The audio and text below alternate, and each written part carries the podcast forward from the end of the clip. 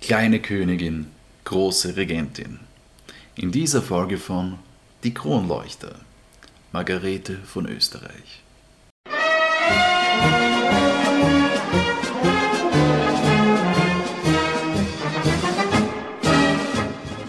Die Margarete von Österreich wurde am 10. Jänner 1480 in Brüssel geboren. Sie war die Tochter der damals 23-jährigen Maria von Burgund und des Erzherzog Maximilians, der zum damaligen Zeitpunkt 21 Jahre jung war. Der dann später zum legendären Kaiser Maximilian I. werden sollte. Jetzt ist die Frage, was machen die Habsburger in Brüssel? Sind sie gleich wieder ins EU-Parlament eingezogen oder was ist da los? das kannst du uns beantworten, lieber Tommy. Genau. So, das ist so eine Sache eben der Heiratspolitik der Habsburger, die da eben unter Maximilian bzw. seinem Vater, dem Friedrich III., eben begonnen hat. Und da geht es eben so um diese ja, später zur Legende erhobenen mittelalterlichen Brautfahrt von Maximilian in die goldenen Länder Burgunds, die der letzte Hort der Ritterlichkeit und höfischen Hochkultur sind, die eben durch die erfolgreichen Handelsleute von Flandern außerordentlich vermögend waren. Und dort fahrt eben dieser Maximilian als barbarisch empfundener Alpenprinz hin, um eben die alleinige Erbin des Ganzen, eben die Maria, zu heiraten, um Burgund eben gegen die politischen und militärischen Ambitionen des Königs von Frankreich standhaft zu machen und schützen zu können. Und aus dieser Ehe ist dann eben unsere Margarete hervorgegangen. Und auch ihr älterer Bruder, der Philipp, der unter dem Namen der Schöne bekannt war. War schon fesch, oder? so mit seiner Habsburger Kinn und allem, was dazu gehört. Und der Kiefer und ja. die schönen, den schönen Bob-Frisur. Aber schöne Lockerler. Der frühe Tod von der Maria von Burgund, also von der die, Mutter der Margarete, die er von, ist vom Pferd gestürzt. Die vom Pferd gestürzt ist während ihrer vierten Schwangerschaft, war natürlich so im Heiratsvertrag nicht bedacht. Und deshalb war dann auch nur der Vater Max der Vormund für den damals dann fünfjährigen Philipp bis zu seiner Volljährigkeit, aber nicht für die Margarete. Beide Kinder wurden dann aber zur Herzogin Witwe Margaret von York gebracht, also von der Ehefrau vom verstorbenen Karl dem Kühnen. Dem Papa von der Maria von Burgund. Der legendäre genau. Karl der Kühne. Genau. Der Ritter. Und die hat sich dann besonders warm und herzlich um die beiden ähm, Kinder gekümmert. Der Philipp bekam schon früh seinen eigenen Hofstaat, da man ihn natürlich auf die, eine zukünftige Machtübernahme dann vorbereiten wollte. Es kam dann 1482 zum Frieden mit Frankreich und daraufhin wurde ein Regentschaftsrat eingesetzt. Der Max sollte sich da dem fügen und dem wurde dann die Vormundschaft für seine Kinder genommen. Der Philipp, sein Sohn, kam unter die Obhut der Städte. Die vorher rebelliert haben. Genau, und die Margarete kam ein bisschen weiter weg, nämlich nach Frankreich. Nämlich war für sie vorgesehen, dass sie den 13-jährigen Dauphin also den Thronerbe Frankreichs, den Karl, den späteren Karl den Achten, heiraten sollte. Kurze Anmerkung, die Margarete war zu dem Zeitpunkt, wie alt, Tommy? Sie war drei Jahre alt. Also das darf man sich nicht so vorstellen, dass die jetzt da wirklich... Eine Ehe geführt haben. Ja, und, und das halt jetzt da auch so vollzogen wird und so weiter, sondern das ist halt einfach... Ähm, Rein politisch. Ja, ein politisches äh, Zugeständnis und damit kommt eben auch die Margarete auf den Hof dorthin sukzessive. Also das hat man ähm, auch schon in der, in der Antike hat es das öfters gegeben, dass eben so ehemalige Konfliktparteien dann einfach so ihre Kinder austauschen und beieinander aufziehen, eben dass man irgendwie dann doch so einen gewissen Pfand in der Hand hat gegenüber der anderen Partei, aber eben denen ist jetzt nicht schlecht gegangen dort.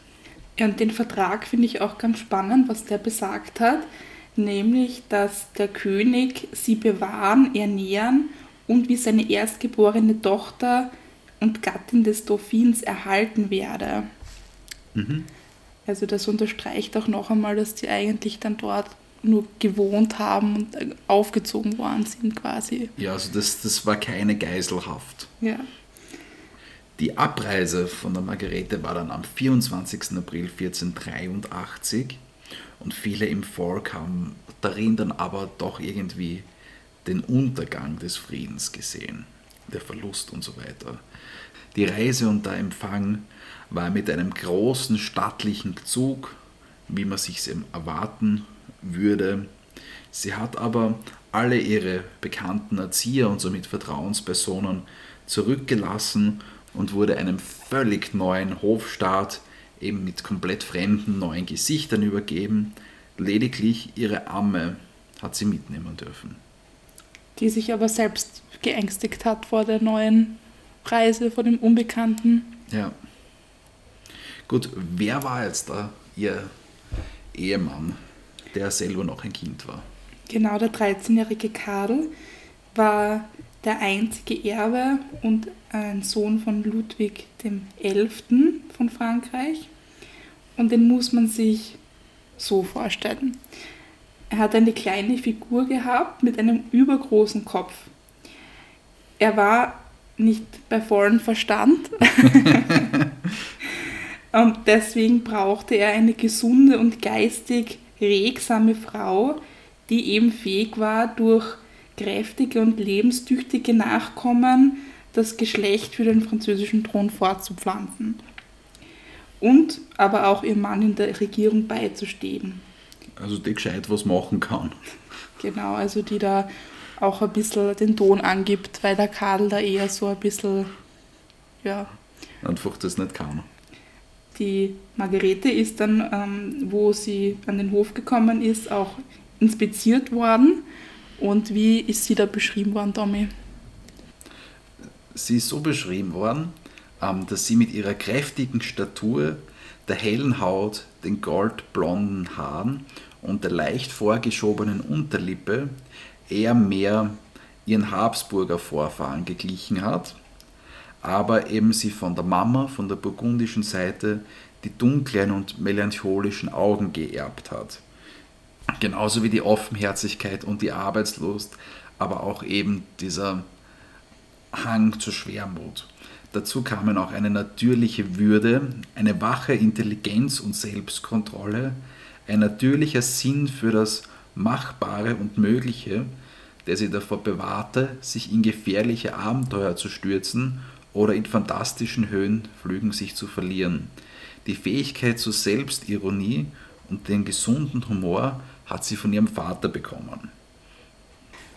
Und diese Inspektion, die da durchgeführt worden ist, das muss man sich auch vorstellen, dass da dieses dreijährige Mädchen, das völlig verschreckt war schon, weil es an den komplett neuen Hof gekommen ist, die wurde dann komplett nackt ausgezogen, da man sich ja auch vergewissern musste, ob sie wirklich ein Mädchen war, weil man hätte ja dann auch. hätte auch der Bruder sein können. Der Bruder, den Bruder unterschieben können. Und ja, diese Inspektion wurde dann positiv abgeschlossen und somit folgte dann am 22. Juli die Eheschließung zwischen dem Karl und der Margarete. Kurz nach der Eheschließung ist aber der König Ludwig verstorben und seine älteste Tochter, die Anne, die da 23 Jahre alt war, wurde dann ein Nachfahre als Regentin für ihren minderjährigen Bruder, den Karl. Und diese Anne war allgemein als Madame de Beaujeu bekannt. Hm. Die Margarete war fortan als La Petite Reine bekannt. Also als kleine Königin. Hm. Und die Margarete wurde ganz französisch erzogen. Die ersten Jahre durfte Margot wie sie genannt wurde, noch Kind sein und spielen. Mit Puppen und Tieren, was ihre Lieblingsspielzeuge waren. Aber sie war eben sehr aufgeweckt, eine schnelle Auffassungsgabe gehabt und hat halt auch ständig Briefkontakt mit ihrem Papa gehalten. Genau, mit ihrem Cher Père Maxi. Der für sie so der Held war eigentlich. Und die Anne, die Madame de Beaujeu, hat sehr strenge Anforderungen an die Erziehung und Ausbildung von der Margarete gestellt. Es wurden Eitelkeit und lockere Freuden wurden äh, sofort getadelt, Liebesaffären wurden komplett abgelehnt und kein Mann durfte Hand oder Fuß einer Frau berühren. Also da ist es sehr, sehr streng zugegangen am französischen Hof. Und da gibt es auch ein sehr schönes äh, Zitat, was äh, das Idealbild der Frau beschreibt. Beherrschung von Zunge und Auge, Gefühl für Rang und reine Zucht des Herzens, Bescheidenheit im Blick und Lindigkeit in Worten. Ja, und dieses Ideal wurde dann auch den Kindern am Hof mit folgender Geschichte nochmal näher gebracht. Seine liebe Geschichte. Drei junge Adelige höchster Geburt brachen eins von ihren Schlössern auf, mit dem Entschluss, drei junge Damen, von deren Schönheit ihnen Wunderdinge berichtet waren, ausfindig zu machen. Aber diese Fahrt endete mit einer großen Enttäuschung. Die erste hatte sich zu eng geschnürt, so dass sie bei der Begegnung ohnmächtig in die Arme ihres Ritters sank. Die zweite zeigte weder Selbstbeherrschung noch Zurückhaltung und schwätzte drauf los wie eine Elster. Die dritte endlich benahm sich so schmachtend und dumm, dass ihr Bewerber sich in höchster Eile davonmachte. Weiser als zuvor kehrten die drei Ritter auf ihre Schlösser zurück. Ja, ähm, die Mädchen haben jedenfalls eine, eher eine geistige und musische Ausbildung genossen, während bei den Buben eher die körperliche Ertüchtigung im Vordergrund war. Da also ganz im Zeichen des Mittelalters noch, dass man da angeknüpft hat. Genau, so da, da hat es ja auch so ein bisschen das Credo gegeben, wer ein Schwert führen kann, soll keine oder braucht nicht unbedingt die Feder führen und so weiter.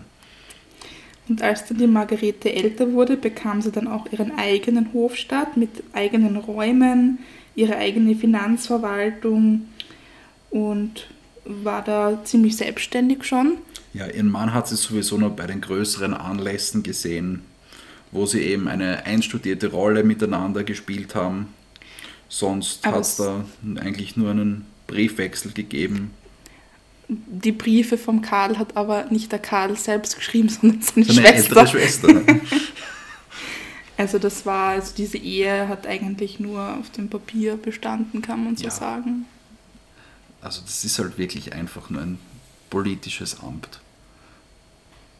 Es kamen dann schon bald sehr gute Nachrichten vom Vater von der Margarete, der Flandern mit den Waffen wieder unter seine Gewalt gebracht haben. Die Städte haben ja noch immer rebelliert. Und er hat dann in einem Brief an seine Tochter Folgendes ausgesagt. Ich habe viele schöne Städte genommen und viele meiner Feinde bezwungen und vernichtet. So habe ich doch viel Kälte und Mühe erlitten und viele schöne Pfennige verbraucht. Und somit wurde der Max dann wieder zum Herrscher der Niederlande und bekam die Vormundschaft für seine Kinder auch wieder zurück. Die bei den Städten gelegen ist vorher. Mhm. Dann war es auch bald soweit, dass der Maximilian 1486 äh, zum römisch-deutschen König gewählt worden ist. Also praktisch zur Vorstufe vom Kaiser. Und diese neue Stellung des Vaters ist dann auch der Margarete zugute gekommen. Der Witwer Max hat jetzt dann wieder geheiratet, nämlich die Anna, die Erbin des Herzogs der Breton. Und das war dann auch ein bisschen eine Intrige, weil eben durch Bestechung und Intrigen bekam dann die Anna einen Heiratsantrag vom Karl. Also von, vom Mann von der Margarete, von seiner Tochter. Also das ist original so ein Fall, wo der, wo der Schwiegersohn dann praktisch dem Schwiegervater die neue Frau ausspannt. da hatte nämlich auch die Madame de Beaujeu ihre Finger im Spiel, also die Schwester vom Karl. Die, die hat da die, die Fäden gezogen im Hintergrund. Genau, die war dann nämlich beim Papst Innozenz und hat von ihm eine Ungültigkeitserklärung beider Ehen erpresst, also der Ehe zwischen Margarete und Karl und der Ehe zwischen Max und Anna, mit dem Grund, dass beide ja nie vollzogen worden sind. Also sie haben beide nie miteinander geschlafen. Genau, also weil die, die, die einen Eheleute waren zu jung, die anderen haben es noch nie gesehen vorher. ja, und dann ist es eben dazu gekommen, dass dann äh, eine große Verlobungszeremonie zwischen Karl und Anna stattgefunden hat und dann zwei Wochen später die Eheschließung. Für die Margarete hat es dann bedeutet, dass sie dann irgendwie so äh, genauso an der Schwelle gestanden ist zwischen den Interessen ihrer Familie und in den französischen Interessen. Und das war halt auch ein bisschen ein Konflikt. Ja, und sie war dann einfach ein bisschen im Zwiespalt, einfach, was sie tun soll. Und schlussendlich hat dann aber ihr Nationalstolz als Burgunderin schon überwogen.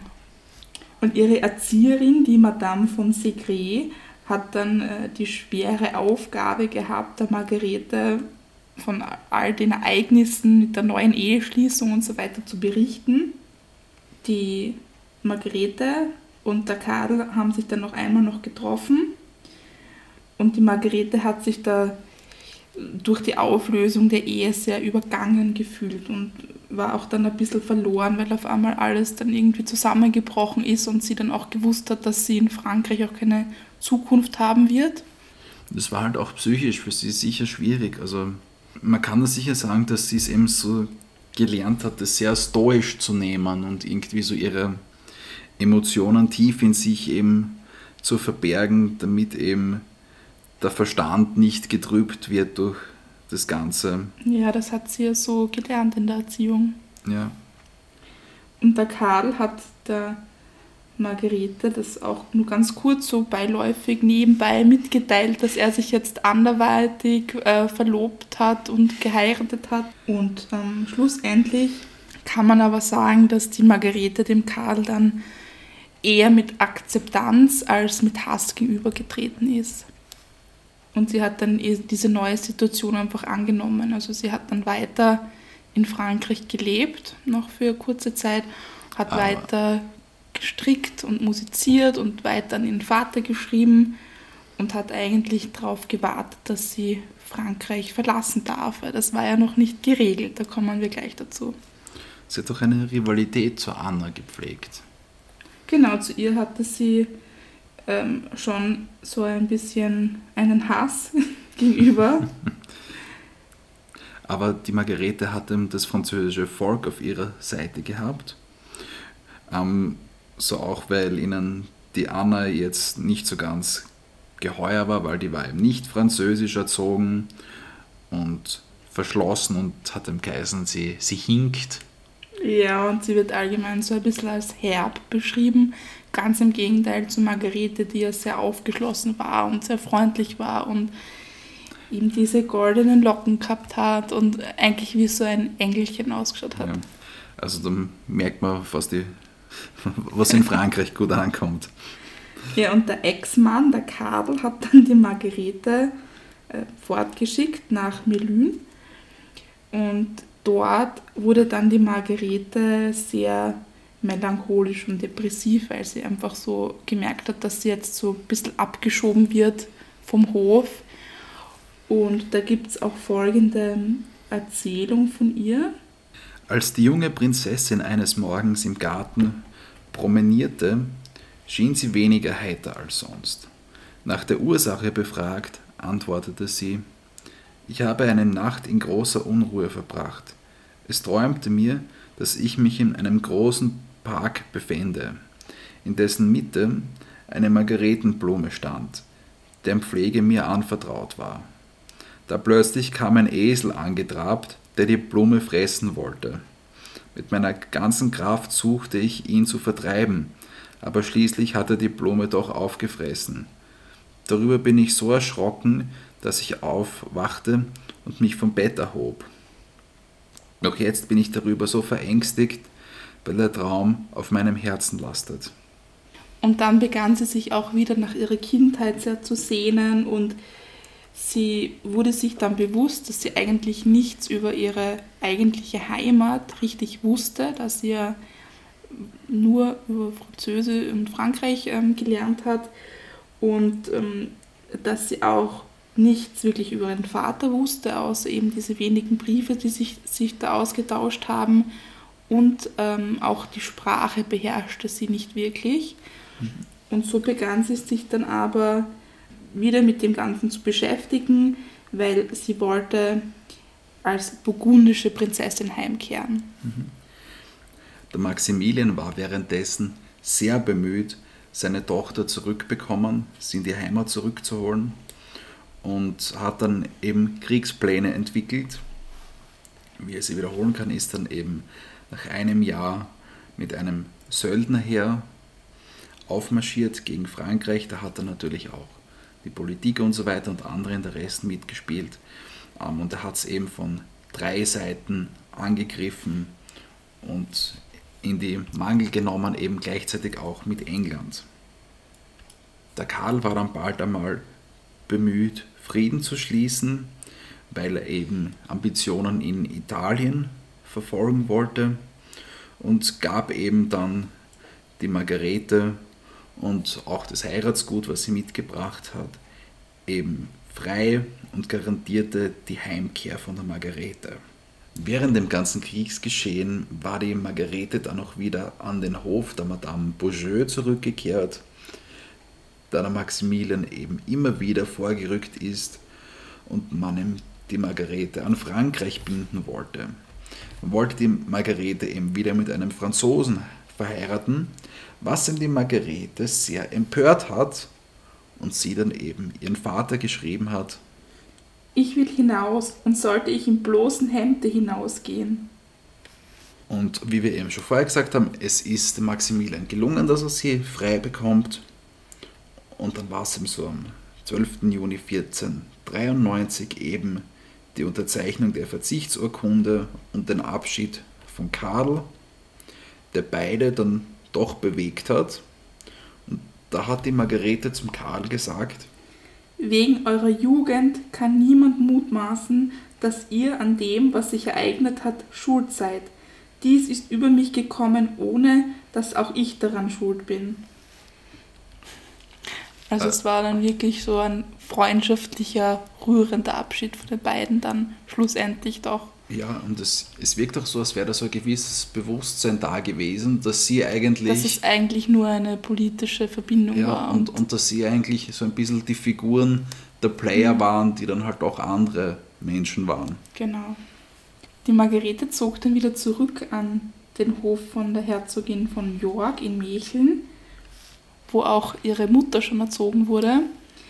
Und ihre Großmutter hat jetzt dann einen ganz anderen Vordergrund der Ausbildung gelegt, nämlich auf musische und weibliche Beschäftigungen. Also Strick- und Häkelarbeiten, Vokal- und Instrumentalmusik, Malen, Rhetorik, Sprachen, natürlich Latein als Sprache der Gebildeten, Französisch als Sprache des Hofes, Flämisch als Sprache des Volkes und die spanische Sprache, was vom Vater schon ein bisschen vorausschauend gewählt worden ist. Spoiler Alert. Und die Margarete hat sich auch sehr viel mit Geschichte und mit ihren Vorfahren ähm, beschäftigt. Und das hat sie auch alles sehr, sehr interessiert. Die Margarete ist dann wieder zu ihrem Bruder, den Philipp, nach dem Hof in Brüssel gereist. Aber ihren Vater hat sie dann erst im Sommer 1494 wieder gesehen, als der dann wieder mit einer neuen Frau, nämlich mit der Bianca Maria, zurückgekommen ist. Und die war eine uneheliche Tochter der letzten Visconti, also für die Italiener. Und die Margarete hatte eben kaum Erinnerungen an den Vater. Also sie hat ihn ja das letzte Mal mit drei gesehen und dazwischen sind jetzt schon ein paar Jahre vergangen, wo sie ihn nie persönlich gesehen hat. Sie hat ihm nur die Heldengeschichten gehört, die man ja. da so über ihn erzählt hat. Da gibt es ganz lustige Sachen. Nämlich, dass er zum Beispiel äh, hunderte Meter äh, über der Erde auf einer Eisenstange balanciert ist. Oder er hat einer Bärin in den Rachen gegriffen und die Zunge hervorgezogen. Oder er hat einen wilden Löwen nur mit einer Schaufel wieder in den Käfig gesperrt und halt lauter solche Heldengeschichten. Also er hat nicht umsonst den Beinamen der letzte Ritter. Und die Margarete ist ihm dann ohne höfische Etikette oder sonst irgendetwas einfach entgegengeritten und wollte ihn halt einfach begrüßen. Als ihren Vater einfach und nicht eben als Kaiser. Aufgrund dieser neuen Vormachtstellung Frankreichs in Europa, eben besonders nach der Einnahme von diesen Dingen da in Italien, wo der Karl eben dahinter war, hat es eben Hochzeitspläne zwischen Österreich, Burgund und eben Kastilien, also in Spanien da eben gegeben. Und der Philipp ist mit der Prinzessin Juana verheiratet worden. Also der Bruder von der Margarete. Und die Margarete eben mit dem Prinzen von Asturien, den Juan. Also es hat eigentlich zwei Geschwister haben zwei andere Geschwister, zwei andere Geschwister geheiratet. geheiratet. Genau. Die Unterzeichnung der Verträge war dann eben schon 1495 im Jänner und die Margarete nahm den Plan gelassen auf, dennoch wusste sie, wie anders der spanische Hof sein würde und die große Entfernung hat sie dann eben schon beängstigt. Schon ein bisschen weiter weg als Frankreich. Mhm. Und die Überreise nach Spanien sollte dann im November erfolgen. Deshalb hatte sie auch dann noch fast ein ganzes Jahr Zeit, um sich seelisch, emotional äh, vorzubereiten auf diese neue Aufgabe. Der Verlobte hatte schon einmal ein Bild geschickt. Das hat man so. früher ganz oft gemacht, weil man ja nicht gewusst, wie man ausgeschaut hat. Dann hat man ganz oft äh, früher noch gemalte Bilder geschickt, später dann Fotografien. Das war so das 15. Jahrhundert Tinder irgendwie. genau. Nur, dass sie halt keine Wahl gehabt hat, ob rechts oder links geswiped wird. Genau, und er war halt ein, ein 19-jähriger Jüngling, blonde Locken und blaue Augen, aber ein schwacher Körperbau. Die, seine Eltern waren eben die Isabella I., die eben Kastilien regiert hat unter Ferdinand II., der eben das Königreich Aragon regiert hat. Also das waren eben so die beiden Machtblöcke eben auf der, am Gebiet des heutigen Spaniens. Die beiden gemeinsam sind eben als die katholischen Könige bekannt. Am 5. November fand dann in Mecheln die Stellvertreterhochzeit statt. Der Vertreter vom Johann war ähm, der Francisco de Rojas aus Spanien und wie das eben so bei Stellvertreter-Hochzeiten, über die wir schon öfters geredet haben, so funktioniert, wobei man sagen muss, das war damals noch ein bisschen eine andere Symbolik, wo dann eben er sein rechtes Bein entblößt hat und für einen Moment unter die Bettdecke, wo die Margarete drinnen war, eben reingesteckt hat. Und somit war dann eben symbolisch stellvertretend die Ehe vollzogen.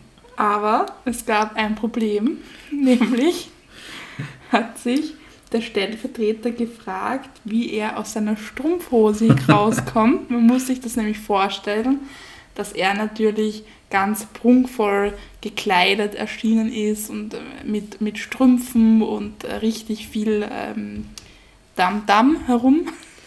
Und du kommst dann halt nicht so leicht aus. Das, das ist dann einfach nicht so schnell, äh, dass man sich da wieder ganz auszieht. Ja. er hat das dann aber irgendwie getrickst. Ich glaube, äh, er hat dann sogar seine ganze Hose irgendwie auszogen, soweit ich mich erinnern kann. Auf jeden Fall war das irgendwie ganz ähm, chaotisch. aber es, es hat golden. Also. Ja, und die Margarete ist dann auch ähm, nach Spanien abgereist dann mit einem kurzen Zwischenstopp in Brüssel, um dann auch von ihrem äh, Bruder, dem Philipp, Abschied zu nehmen. Und der hat gesagt, kleine Schwester, wir haben in unserem Leben immer nur wenige Stunden miteinander verbringen dürfen. Aber die Stunden waren gut. Ich danke euch dafür. Der Herr sei mit euch. Und während dieser doch längeren Seereise der Margarete da hat sie einiges miterlebt, nämlich äh, war dann ein äh, starker Orkan, der sie dann gezwungen hat, drei Wochen äh, Zwischenstopp in Southampton zu machen. Während dieser Reise hat sich da die Margarete so geängstigt, dass sie dann ähm, schon sich auf ihren Tod vorbereitet hat. Sie hat ihren Grabstein praktisch schon vorgeschrieben, also die Inschrift. Nämlich, die war hier ruht Margarete, die edle Dame, welche zwei Ehemänner hatte und doch als Jungfrau starb. Wie treffend. Ja. aber. Sie hat immerhin einen Haxen unter der Decke gehabt. Also. Genau, aber so weit ist es nicht gekommen. Also sie ist weder gestorben noch hat sie als, äh, ist sie als Jungfrau gestorben. Ähm, sie hat es dann schlussendlich nach Spanien geschafft, wo sie ein sehr großer, prunkvoller Empfang erwartet hat. Und das, obwohl die Isabella die Erste eigentlich sehr sparsam war. Sie begrüßte dann zuerst den König und den Infant Johann kniend mit einem Handkuss. Wie sie es eben in Frankreich in gelernt Frankreich hat. gelernt hat, wo es auch üblich ist, sich so zu begrüßen. Aber in Spanien ja. war das eben nicht üblich. Da hat man sich gelten ganz andere Sitten. Gelten ganz andere Sitten.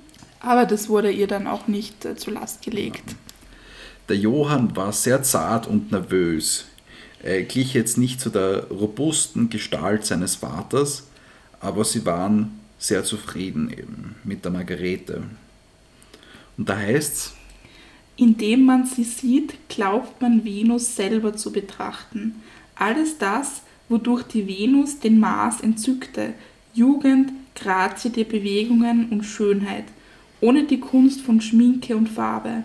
Alles das finden wir bei der, die uns die Belgier geschickt haben.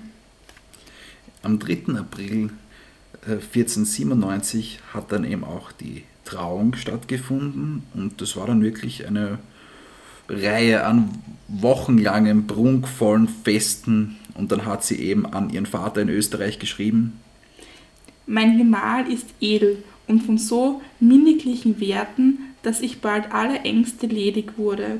Ich habe in diesen Tagen ein so großes Wunder erlebt und weiß nun, wie viel Lieblichkeit in dem Worte Minne verborgen liegt. Weil ich aber darüber nichts mehr sagen kann, muss ich schweigen, so mir über dem Geschriebene die Auge übergehen wollen. Aber ich weine nicht zu Leide. Der Johann war aufgrund seiner zarten Gesundheit, sagen wir mal, eben ein sehr friedens... Er war sehr friedlich. Ja. Und die Margarete und der Johann haben sich eben außerordentlich gut verstanden. Er widmete sich eigentlich nur noch seiner Frau. Sie haben gemeinsam musiziert, Spaziergänge gemacht, sind herumgereist. Allerdings traten da noch erste Probleme auf. Und zwar beim Johann, also es gab dann immer wieder so kleine Unpässlichkeiten, äh, Fieberanfälle, er hat dann äh, zu stottern begonnen und die Ärzte haben dann schon zu Vorsicht und zum Liebesentzug sogar geraten, weil man vermutet hat, dass die beiden es ein bisschen zu bunt treiben. Aber die Margarete hat sich dem eben verweigert und man wollte dann auch die Verliebten nicht trennen. Es fand dann eine Reise nach Portugal statt und beim Einzug mitten im Gedränge hatte dann der Johann ganz plötzlich einen Krampfanfall und äh, ist dann vom Pferd gefallen. Der hat dann sehr hohes Fieber bekommen und die Margarete hatte da schon sehr große Angst um ihn. Was hat man dann gemacht? Damals mal ist Wahlfahren gegangen. Genau, und da hat sie eben für ihn gebetet. Aber die Lage um, um den Johann wurde dann immer hoffnungsloser und schließlich hat sie dann auch gesehen, dass es dann mit ihm bald zu Ende gehen wird. Und der Juan oder Johann hat dann eben gesagt, ich beklage mich nicht, in der Blüte der Jahre zu sterben, da mir die Kürze des Lebens und der Ekel, den oft Kreise darüber empfinden, bekannt sind. Und dann war es wirklich so weit, dass er am 4. Oktober mit 19 Jahren gestorben ist und die Margarete mit 18 zur Witwe geworden ist. Nach einem halben Ehejahr, also sie durften nur ein halbes Jahr miteinander verbringen. Traurig. Aber es gab auch gute Nachrichten, nämlich war die Margarete schwanger. Aber die schlechte Nachricht, im November ist sie leider erkrankt und brachte nach 14 Tagen Wehen, also sie ist Heftig. da wirklich 14 Tage in den Wehen gelegen, hat sie dann ein leider totes Kind auf die Welt gebracht. Und Sie hat es selber nur knapp überlebt. Und sie wurde dann sehr depressiv und hatte überhaupt keine Zukunftshoffnung mehr. Und Halt gab in dieser schwierigen Zeit eigentlich nur das strenge spanische Hofzeremoniell, an das sie sich klammern konnte. Die Margarete hat sich dann eben nach dem Vorbild von der Isabella eben äh, ihre Gefühle sehr verborgen, denn so waren dann eben alle gezwungen, ihr persönliches Leben zu beherrschen und sich nur ihrer Aufgabe zu widmen. Bald hat sie dann aber doch das Heimweh geplagt und sie hat äh, dem Vater wieder geschrieben, Nun bin ich wieder genesen und zum Weiterleben bestimmt. Mein Glaube ist aber größer als mein Leid, sonst könnte ich nicht fassen, dass mir alles genommen ist. Gemahl und Sohn, ehe ich das Glück der Liebe noch ganz erfahren habe.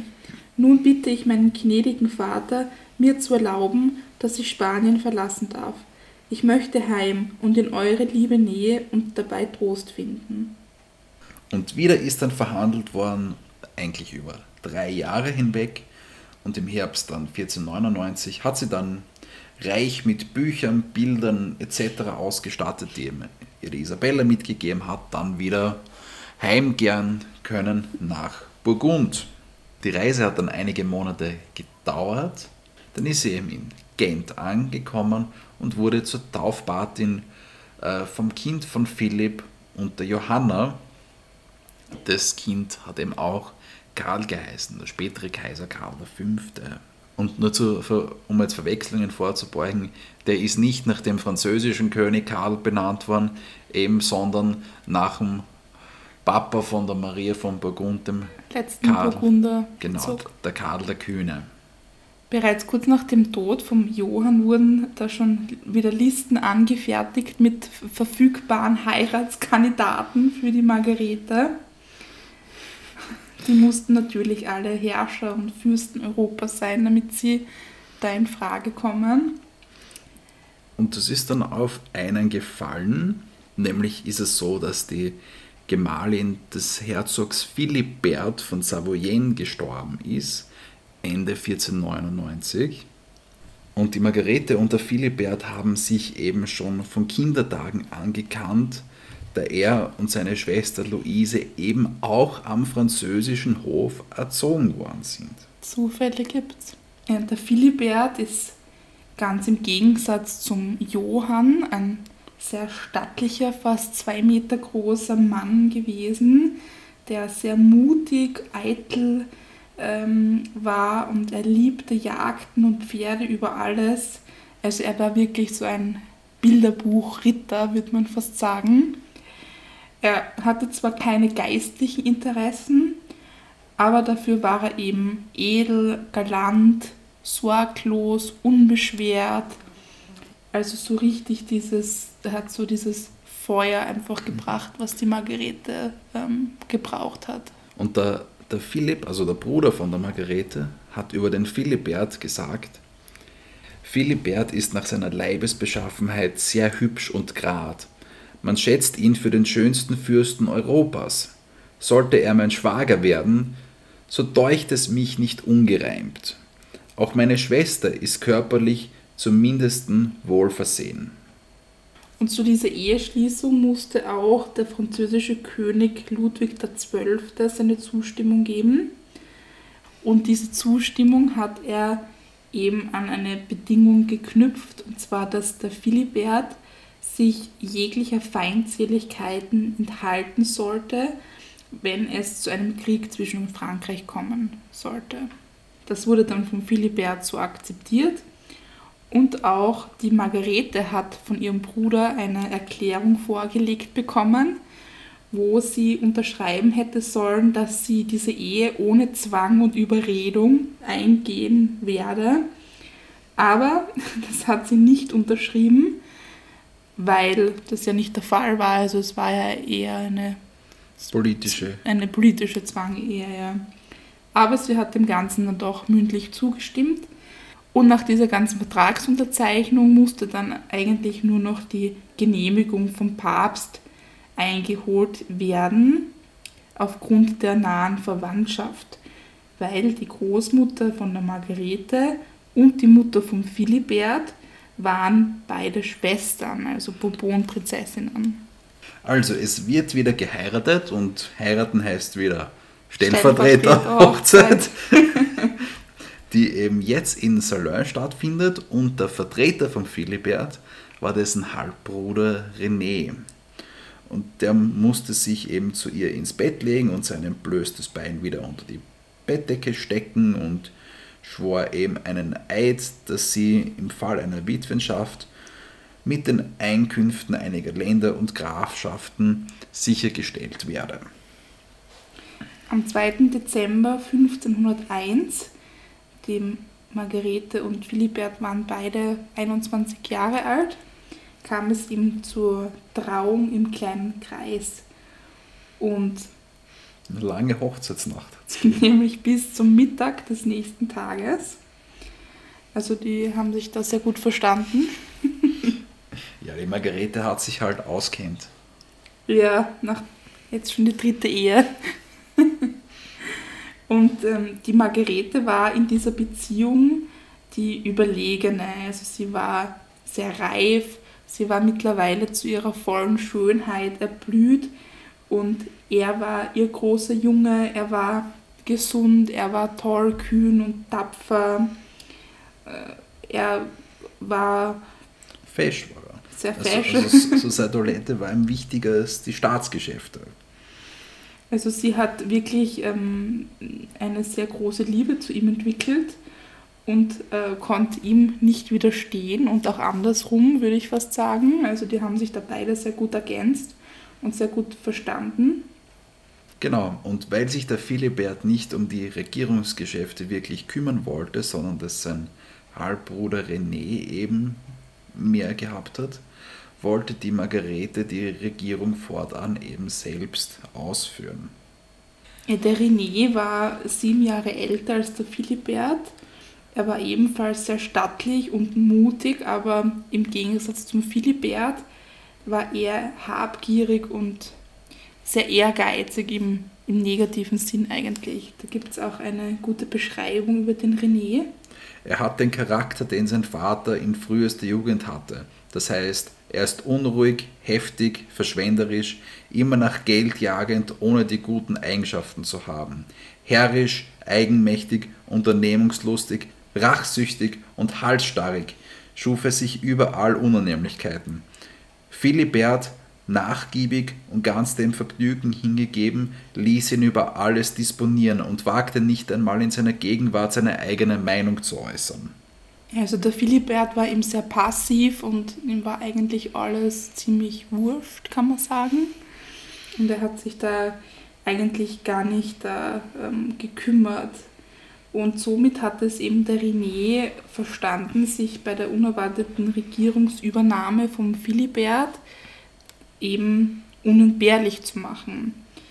Und jetzt war eben die Margarete da, die ja selbst ähm, in den vielen Lehrjahren auf den verschiedenen Höfen Europas. Die hat wirklich alles halt gesehen in äh, Frankreich, genau, Spanien. Spanien. Und sie hat eben dadurch einen sehr scharfen Blick entwickelt für die Mängel in der Regierung und hat halt wirklich gesehen, was da nicht, nicht rund läuft. Also wo man verbessern kann, was falsch ist und so weiter. Und, und so konnte es dann auch hinter die Kulisse des ganzen höfischen Lebens blicken.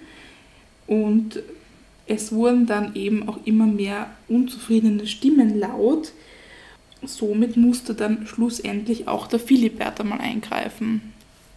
Die Margarete hatte dann eben Dokumente, die den René des Landesverrates und der Majestätsbeleidigung beschuldigten.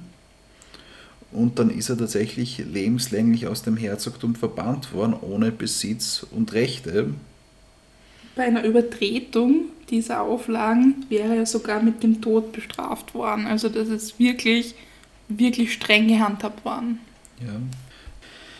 Die Margarete hat dann die Regierung übernommen und hat eben Kabinette gebildet aus ihr untergebenen Männern, die sie jetzt aber nicht nur nach den Hausnamen ausgesucht hat, sondern eben vor allem nach dem Wissen. Sie sah sich auch so selbst als jetzt äh, der Statthalter von Gottes Gnaden, als die Staatslenkerin, Richterin, Heilsstifterin, Nothelferin aller Kranken und Bedürftigen. Und da spielt eben auch so das Aufkommen des Absolutismus vielleicht ein bisschen rein. Aber sie schwor eben eher eben auf dieses bürgerliche Konzept. Das heißt, sie wollte äh, Leistung und diese auch ohne Voreingenommenheit durch Religion, Rasse oder Sozialstatus belohnen. Also ihr ist es da eben um Leistung gegangen und um Wissen und um Können. Im Gegensatz jetzt zu einem hohen Rang oder Namen, den vielleicht einige da gehabt haben. Sie hat dann eben auch sehr die Infrastruktur belebt, eben Straßen gebaut, Steuern, Gerichtshöfe und eben hat eine von der Positionierung von Savoyen eben die Wahrung einer neutralen Haltung zwischen Heiligen Römischen Reich und Frankreich eben da bemüht, was man eben auch sagen muss, ähm, durchaus beachtlich ist, weil er ihr Papa, der Maximilian, ja der Kaiser vom Heiligen Römischen Reich war. Sie sorgte dann auch für den Ausbau des Schlosses nach ähm, Renaissance-Vorbild. Und es wurde dann auch ein größerer Hofstaat gebildet. Es wurden sehr viele Feste gefeiert. Es wurden aufwendige Gärten mit ausländischen Pflanzen angelegt und ein Park mit seltenen Vögeln und sogar Löwen in Käfigen wurde da angeboten. Und da war eben sehr die Margarete dahinter, das alles auszubauen. Ob da wohl bei jedem Löwenkäfig wohl eine Schaufel neben gelegen ist? Wenn der Max zu Besuch kommen wäre. ja, die Margarete war dann aber eben mit der Zeit immer zusehends besorgter um einen Philibert, hat ihn halt oft begleitet auf die Jagden. Und nicht ohne Grund, denn irgendwann ist der Philibert wirklich erkrankt nach einer anstrengenden Jagd an Fieber und ist dann am 10. September 1504 schon gestorben. Die Ursache seines frühen Todes ist da weitgehend ungeklärt. Also man vermutet da entweder eine Lungenentzündung oder eine Miliartuberkulose. Also sie waren jetzt da dann drei Jahre verheiratet. Die Margarete ist jetzt der 24. Also mhm, Zum zweiten Mal Witwe. Die, also der Tod von, von Philibert, den sie ja wirklich sehr, sehr geliebt hat, der hat sie wirklich komplett aus der Bahn geworfen. Also sie wollte sich da sogar aus dem Fenster stürzen, da hat sie dann noch eine Hofdame, hat sie dann noch am, am Kleidzipfel festgehalten und sie hat sich ihre schönen langen Haare hat sie sich komplett abgeschnitten. Also die hat da wirklich so ein bisschen ein Mental Breakdown fast gehabt, kann man sagen. Das Schwierige war dann auch noch, äh, sie musste dann nach dem Tod noch sechs Wochen warten, ähm, um zu sehen, ob kein Thronfolger zu erwarten war, also ob sie nicht schwanger ist. Und da hat sie dann eben ein Gedicht geschrieben, in dem heißt muss ich ewig derart trauern und endlich sterben in diesen Mauern, und niemand weiß, wie sehr mein Herz seit Kindheit ist bedrängt vom Schmerz. Nach dem Tod von Philibert ist dann die Margarete nach Burg gegangen, die Hauptstadt von Brest, um dort mit dem Bau einer Kirche und einem Kloster zu beginnen. Da gibt es eine kleine Hintergrundgeschichte, warum sie das gemacht hat. Und zwar war die Ausführung dieses Baus ein Gelübde der verstorbenen Mutter von Philibert, der Margaret von Savoyen. Da hat es nämlich einen ähm, Jagdunfall ähm, des, ihres Mannes, also dem Vater von Philibert, gegeben. Und der war so schlimm, dass er es fast nicht überlebt hätte und an, an dem ähm, Krankenbett hat dann eben die die Mutter geschworen, ein Kloster zu bauen, sollte er es überleben. Er hat dann überlebt, aber das Kloster wurde dann nie gebaut. Und die Margarete hat eben geglaubt, dass das jetzt eben die Strafe war und dass eben das jetzt deswegen eben der, ihr Mann, der Philibert, gestorben ist. Und so hat sie jetzt dann sich das zu ihrer Aufgabe gemacht, dieses Kloster zu bauen. Dann war es bald so, dass am 25. September 1506 eben ihr Bruder, der Philipp, an einer Lungenentzündung gestorben ist. Man muss sagen, er war inzwischen eben auch in Spanien regierend und eben auch die Geschäfte in Burgund führend. Aber wie das eben mit Spanien ist, eben mit der Johanna der Verrückten, die er geheiratet hat, das, das ist eine Geschichte für einen anderen Podcast. Ja, auch sehr, sehr interessant. Und jetzt ist es eben so, nachdem der Philipp da gestorben ist, dass irgendwer jetzt da ähm, in Burgund, diesen burgundischen Ländern eben statthalten muss, dort den ganzen Laden schupfen muss. Und darauf zog es eben die Margarete in die Heimat zurück, um eben da die, diese Geschäfte zu übernehmen. Und auch um die Kinder zu erziehen, die dort zurückgelassen wurden. Genau, also die Kinder vom Bruder, nämlich allen voran dem, dem Karl und seinen Schwestern, der Eleonore, Isabella und der Marie.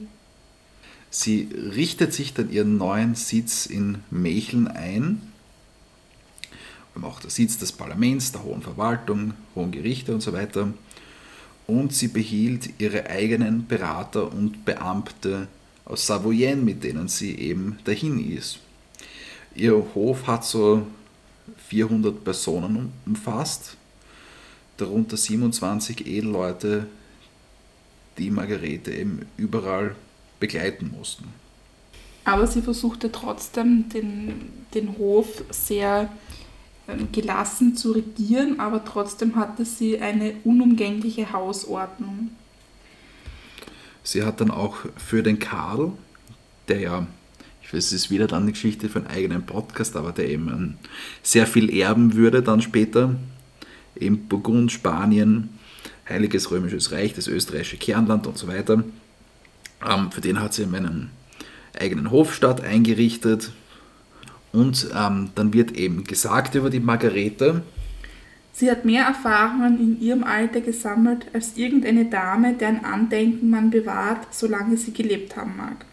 Sie hat die Staatsform, die Politik und die unterschiedliche Regierungsweise mehrerer Länder eifrig studiert und an sich erfahren.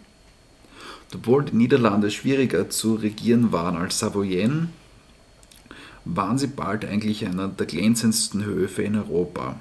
Die Margarete hatte begonnen, Galerien von Gemälden anzulegen und Bibliotheken, hat auch Adel und Kirche eben Vorrechte genommen und verlangte von ihnen Steuern. Was ja damals äh, sehr eine sehr arge Neuerung war. Das hat es ja früher überhaupt nicht gegeben. Da haben sich auch einige aufgeregt. ja, kann man sich denken, wie das dann. Ja, sie war ja auch der Meinung, dass die Hofgesellschaft sich jetzt dann nicht in Plattenvergnügen äh, und Genuss die Zeit vertrödeln sollte, sondern äh, in künstlerischer Unterhaltung und erhebender Belehrung den Geist bilden sollte und dadurch eben vor Langeweile bewahrt werden sollte. Und sie wollte auch den Prunk und die Sittenstrenge und die burgundische Tradition erneuern. Sie war äh, sehr romantisch, idealistisch und gleichzeitig mit sehr kühlen Verstand und Wirklichkeitssinn ausgestattet. Die Beziehung zum Karl da war sie ja für ihn eigentlich ja wie eine Mutter, weil die Johanna, also die Ehefrau von Philipp, war ja inzwischen in Spanien. Die hatte auch ein bisschen als geisteskrank gegolten und war dann ja dort auch nicht so bewegungsfrei. Aber der Karl war zu Margarete charakterlich eher kühl und abweisend und somit war es ein bisschen schwierig für die Margarete, da eine Beziehung aufzubauen. Sie wollte dann bei der Wahl seiner Berater äh, auch eine Mitsprache haben, eben auch um ihre eigene Politik zu sichern. Aber sie musste dann sich mit der Wahl des Vaters, also von Max, geschlagen geben, der ja da immer noch das dort. Ja, genau, so der Maximilian, der sitzt halt in Österreich und oder in Tirol eben, abhängig und ähm, ist eben dann dort noch immer so im Hintergrund irgendwie so der, ein Fädenzieher in diesen Familienangelegenheiten. Also die Margarete wollte da wirklich einen höchst gebildeten Herrscher aus dem Kadel machen, weil es ihrer Meinung nach die besten Herrscher seien. Ja, so sie hat so das Erziehungsideal vom Homo Universale eben da sehr vertreten. Es kamen dann natürlich auch wieder Pläne für eine erneute Verheiratung auf, aber die Margarete hat dem Ganzen da sehr ablehnend gegenübergestanden und hat dann ausgesagt, solange ich lebe, wird mein Herz für keinen anderen Mann schlagen, so gut und weise, so stark und klug und von so edler Abstammung er auch sein mag. Meine Wahl ist getroffen. Also das war dann wirklich so das letzte Wort, was sie da darüber dann verloren hat. Und das Thema war dann für sie auch erledigt.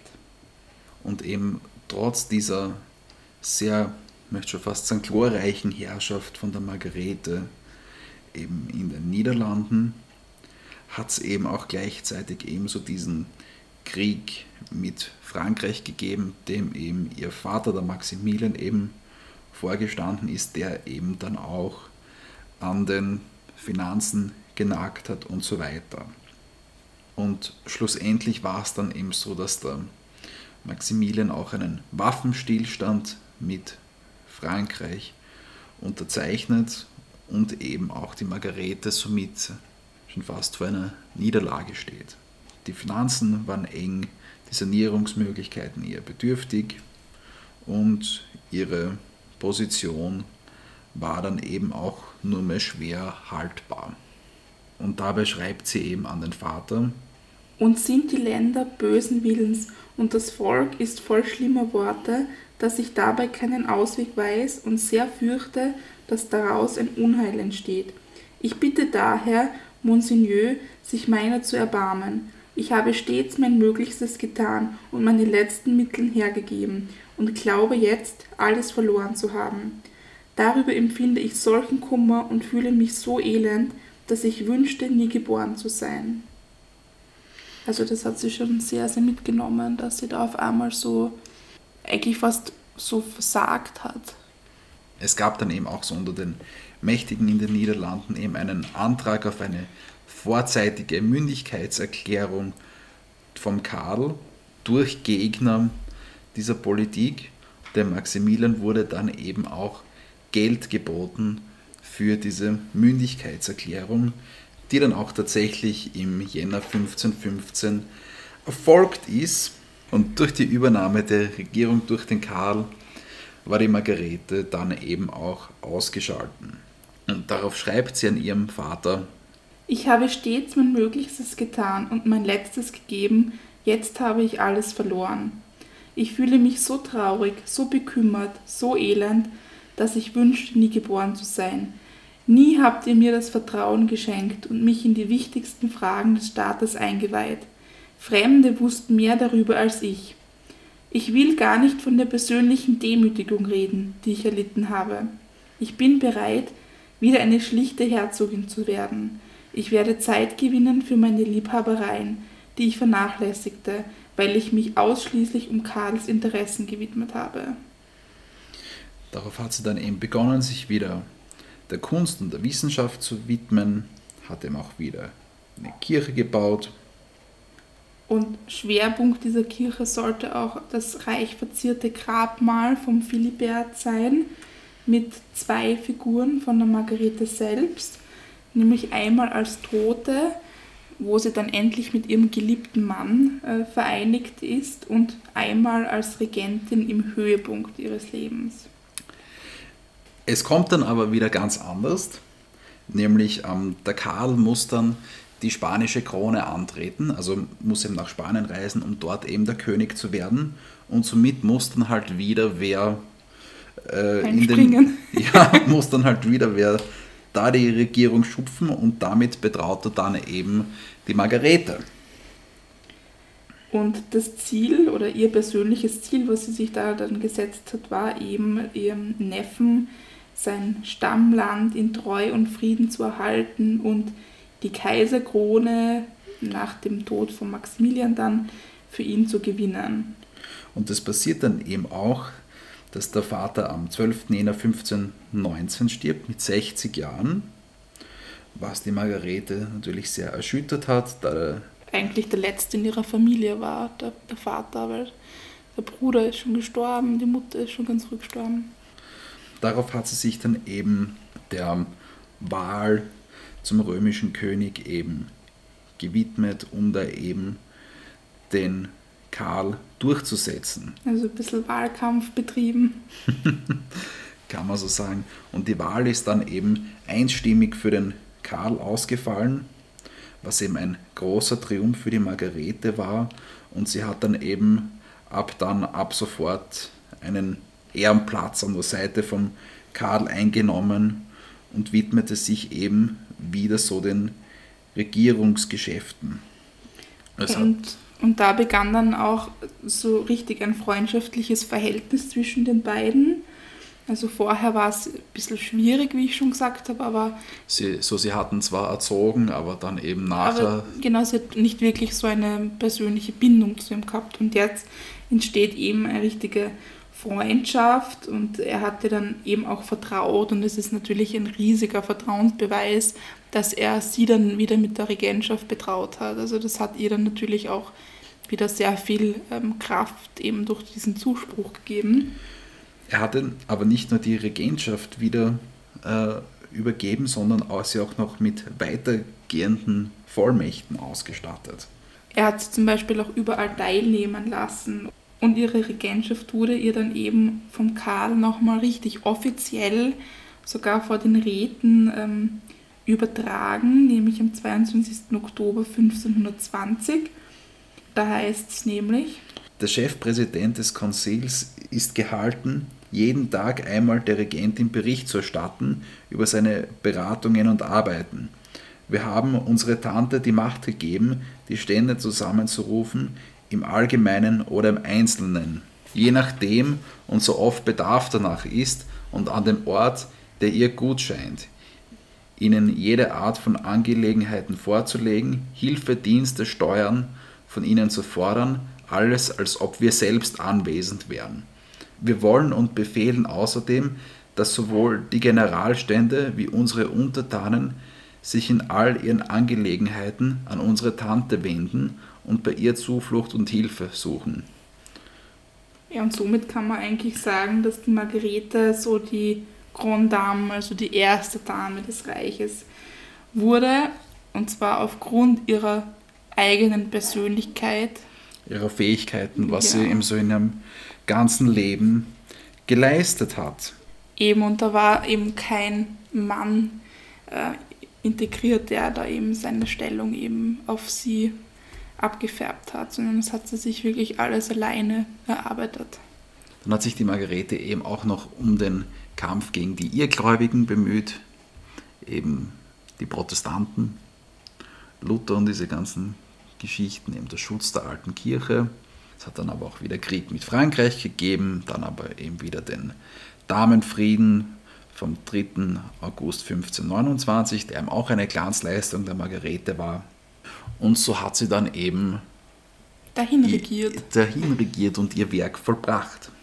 Ja, und ähm, diese ganzen Aufregungen haben sie natürlich sehr altern lassen. Sie war dann im Alter eine sehr herbe Frau, auch durch die ganzen Schicksalsschläge, die sie erlebt hat. Sie hatte eine tiefe Stimme bekommen und seit ähm, 1527 hat sie auch regelmäßig ein Beinleiden gehabt, was sie sehr geplagt hat, was vermutlich ein Geschwür aufgrund von Krampfadern war. Sie wollte dann auch den fertigen Bau ihres Klosters 1531 ansehen. Der Bau, der was ja bereits seit 25 Jahren ähm, im, Gang war. im Gange war. das hat sie auch noch nie gesehen, diese Kirche. Also da wollte sie dann wirklich hinfahren. Aber im November davor haben sie so heftige Schmerzen befallen, dass sieben Ärzte konsultiert wurden, die sich da alle nicht zu helfen wussten. Sie bekam dann auch heftiges Fieber, merkte dann schon, dass es äh, mit ihr zu Ende geht, weil sie hat dann auch ihre Angehalten geregelt und hat dann auch einen Brief an den Karl geschrieben. Monsignor, die Stunde ist gekommen, da ich euch nicht mehr mit eigener Hand schreiben kann. Denn ich befinde mich so schlecht, dass zweifellos mein Leben nur noch kurz sein wird. Versehen und im Gewissen beruhigt hinterlasse ich euch eure Länder, die ich in eurer Abwesenheit nicht nur gehütet, sondern erheblich gemehrt habe, und gebe euch deren Regierung zurück, die ich loyal ausgeübt, so dass ich dafür von Gott Vergeltung, von euch Zufriedenheit und von euren Untertanen Anerkennung erhoffe. Euch angelegentlichst den Frieden empfehlend, besonders mit den Königen von Frankreich und England, sage ich euch das letzte Wohl. Sie hat dann auch Opium zur Betäubung erhalten und man wollte dann auch das Bein amputieren, aber sie starb dann noch in derselben Nacht, nämlich am 1. Dezember 1530 im Alter von 50 Jahren. Der Leichnam ist dann eben überführt und beigesetzt worden nach Bro. Nämlich am 12. Juni 1532, also zwei Jahre nach ihrem Tod erst. Mhm. Wo sie an der Seite vom Philibert liegt, bis heute. Und auch die Mutter vom Philibert liegt dort. Echt? Mhm. Schön, jetzt ist sie wirklich mit ihm vereint. Das, was sie eigentlich immer wollte. In einer schönen Kirche. Also es, wenn man sich die Bilder anschaut, das ist wirklich gut gelungen dort. Also da hat sie sich schon ein, ein schönes Andenken geschaffen. Ja, nur schade, dass sie selbst nie zu Lebzeiten gesehen hat. Apropos Bilder, die haben wir natürlich wieder auf unserer Instagram- und Facebook-Seite auf die Kronleuchter für euch. Also einfach mal reinschauen, wen es interessiert, wie die alle ausgeschaut haben, über die wir da heute geredet haben. Ob sie wirklich so fesch waren. Und so richtige Ritter, wie man sich das vorstellt. Ja, also das war, glaube ich, heute ganz eine schöne Folge, mal wo wir jetzt zeitlich ein bisschen weiter zurückgegangen sind und einmal eine von Österreich behandelt haben, die eigentlich Österreich nie gesehen hat, wirklich. Stimmt. ja, dann bedanken wir uns fürs Zuhören.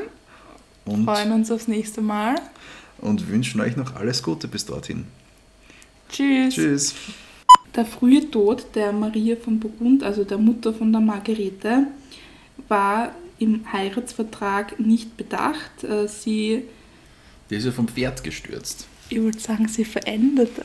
sie veränderte. Ja, so ein Sturz vom Pferd kann durchaus tragisch sein. Also das kann man schon so. lachen, Tommy, nicht lachen. das hat aber so, so eine Komik. So. Ja, es war halt nicht im Heiratsvertrag bedacht, dass die während der vierten Schwangerschaft vom Oder es wäre genau vorgeplant gewesen. Ja. Madame Bouchou zurückgekehrt. Bouchou. Ah, Bouchou. Sag doch das.